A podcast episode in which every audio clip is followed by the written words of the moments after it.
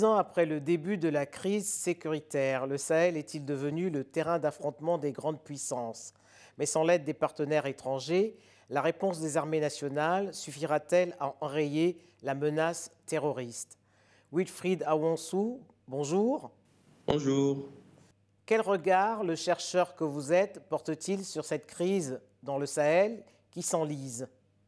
On va dire un regard assez intéressé, euh, le regard intéressé d'un citoyen d'un pays côtier de l'Afrique de l'Ouest qui voit euh, jour après jour comment est-ce que les, on va dire les relents de la crise sécuritaire au Sahel s'exportent euh, de la zone sahélienne vers des pays de la zone côtière. Et également un regard intrigué parce que de loin, on a l'impression que ce sont non seulement les, les États euh, de la zone sahélienne qui sont aux prises dans cette crise, mais également d'autres États, d'autres puissances internationales qui viennent s'y mêler de nos jours. Voilà un peu ce qu'on peut observer de loin. Et l'enjeu, selon vous, est-il géostratégique ou sécuritaire? Euh, J'ai envie de dire d'emblée que l'enjeu est sécuritaire. Il est sécuritaire pour pour les États du champ, donc les États sahéliens, euh, en, premier lieu le Mali et le Sahel, euh, mais également de plus en plus, on a l'impression que les, enjeux quittent le seul champ euh, sécuritaire, en fait, le champ des affrontements sur le terrain, pour aller également sur le champ des affrontements géopolitiques. Donc on a l'impression de loin que euh, ce ne sont plus forcément la lutte contre les, mouvements djihadistes qui font l'actualité au Sahel, mais également euh, les prises de position entre les autorités des différents pays et également euh, les communications diverses sur la, présence de puissances que certaines, certaines autorités, notamment au Mali, considèrent comme des partenaires de longue date, mais que d'autres personnes viennent euh, voire un peu comme le, cheveu sous la soupe, qui ne, qui ne sont pas, on va dire, traditionnels dans la, dans la région. Vous pensez à la Russie? Je pense, je pense à la Russie et je m'interroge en fait sur euh, toute cette euh, médiatisation de la présence de la, de la Russie, au-delà en fait de, de ce que l'on dit, que ce serait,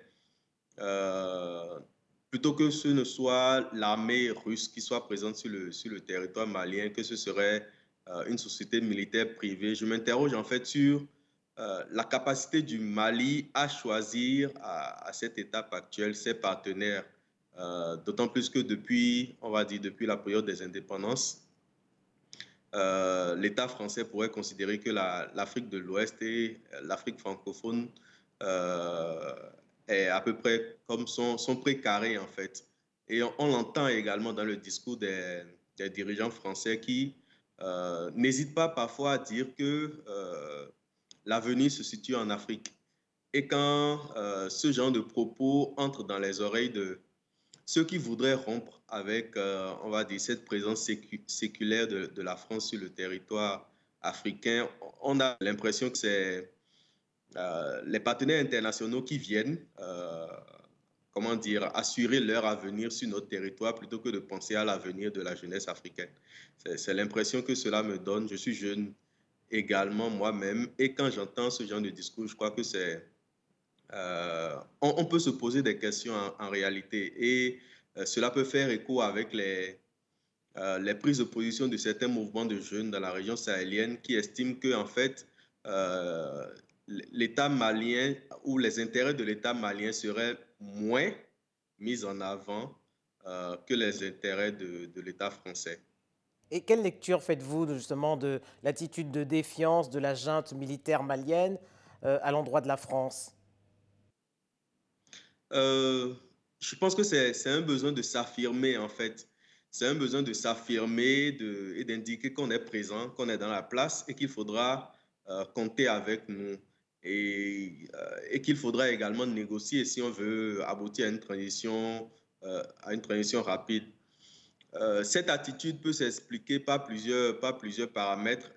Le, principal que je vois est que la réponse aux invectives, enfin, c'est ce que les, dirigeants maliens actuels considèrent, les propos du, ministre français de l'Europe et des Affaires étrangères comme étant des, humiliations, des, invectives vis-à-vis du pouvoir malien. Donc la réponse devait être suffisamment forte pour qu'on puisse avoir envie de baisser le ton et peut-être également de s'asseoir à la, table de négociation. Euh, parce que pouvoir négocier avec les, dirigeants euh, euh, une sortie de la transition, c'est également pour eux un moyen de s'assurer peut-être une, sortie, on va dire, une sortie harmonieuse et également une sortie sans que leur gestion de la transition peut-être ne soit, ne soit décriée. Euh, donc, ce sont autant euh, de loin de ce que j'observe, autant d'intérêts, on va dire des intérêts personnels qui se mêlent également aux intérêts, aux intérêts au niveau stratégique et aux intérêts de l'État.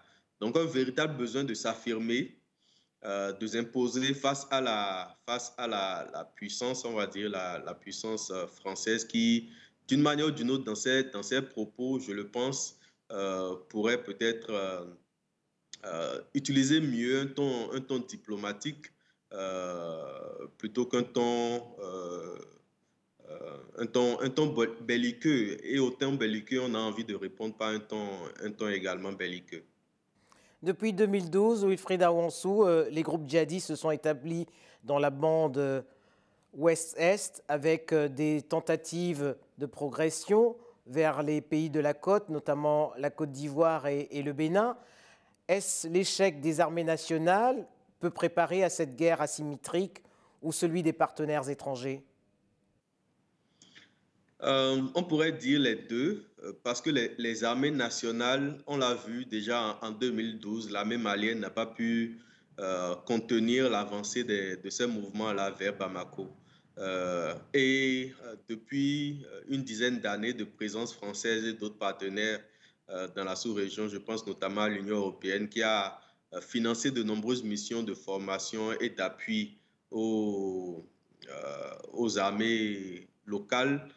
Ces armées-là n'ont pas pu, pour diverses raisons, on peut, on peut évoquer plusieurs raisons, n'ont pas pu opposer de véritables stratégies face à l'avancée de ces mouvements djihadistes et de ces mouvements terroristes.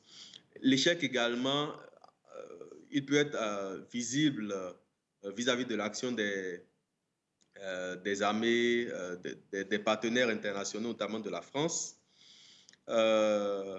comment expliquer que la France soit présente sur le, sol malien et dans d'autres pays de, la région sahélienne depuis autant d'années et que effectivement que cette menace djihadiste là arrive à s'exporter de la zone sahélienne pour de plus en plus s'importer dans les, dans les pays côtiers. Euh, c'est autant d'interrogations qui peut-être suscitent euh, le sentiment ou qui, favorisent euh, ce sentiment que certaines autorités françaises appellent un sentiment anti-français et qui pourrait peut-être justifier que la France, on va dire, renégocie sa présence dans la, zone sahélienne, réfléchisse à, à sa présence et à, à, son positionnement dans la zone sahélienne. Au Burkina Faso, le colonel Damiba a mis en place un commandement des opérations du théâtre national. C'est une réorganisation militaire, mais que vaut-elle si elle ne se fait pas en coordination avec les États euh, de la région?